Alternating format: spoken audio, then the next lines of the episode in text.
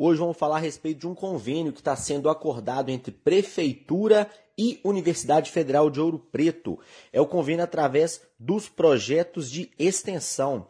Segundo o pró-reitor de extensão, Dr. Marcos Knupp, do Departamento de Turismo, a partir de agora os estudantes da universidade terão que destinar 10% da carga horária de seus cursos de graduação em atividade de extensão, como nos pré-requisitos para a conclusão de curso. O que, que significa isso? Para quem não sabe, os cursos e os projetos de extensão são relacionados com a comunidade. Então, são aqueles projetos que os estudantes fazem como finalidade algum, alguma atividade destinada ao auxílio, a, ao amparo da sociedade ouro-pretana. Então, esses projetos eles tendem a ser mais difundidos e divulgados no município de Ouro Preto. Antônio Carlos, hoje o abraço vai para o nosso amigo Georges, lá do bairro Santa Cruz. O Georges está sempre atento aí na rádio e que manda um abraço e pede atenção também com o bairro Santa Cruz.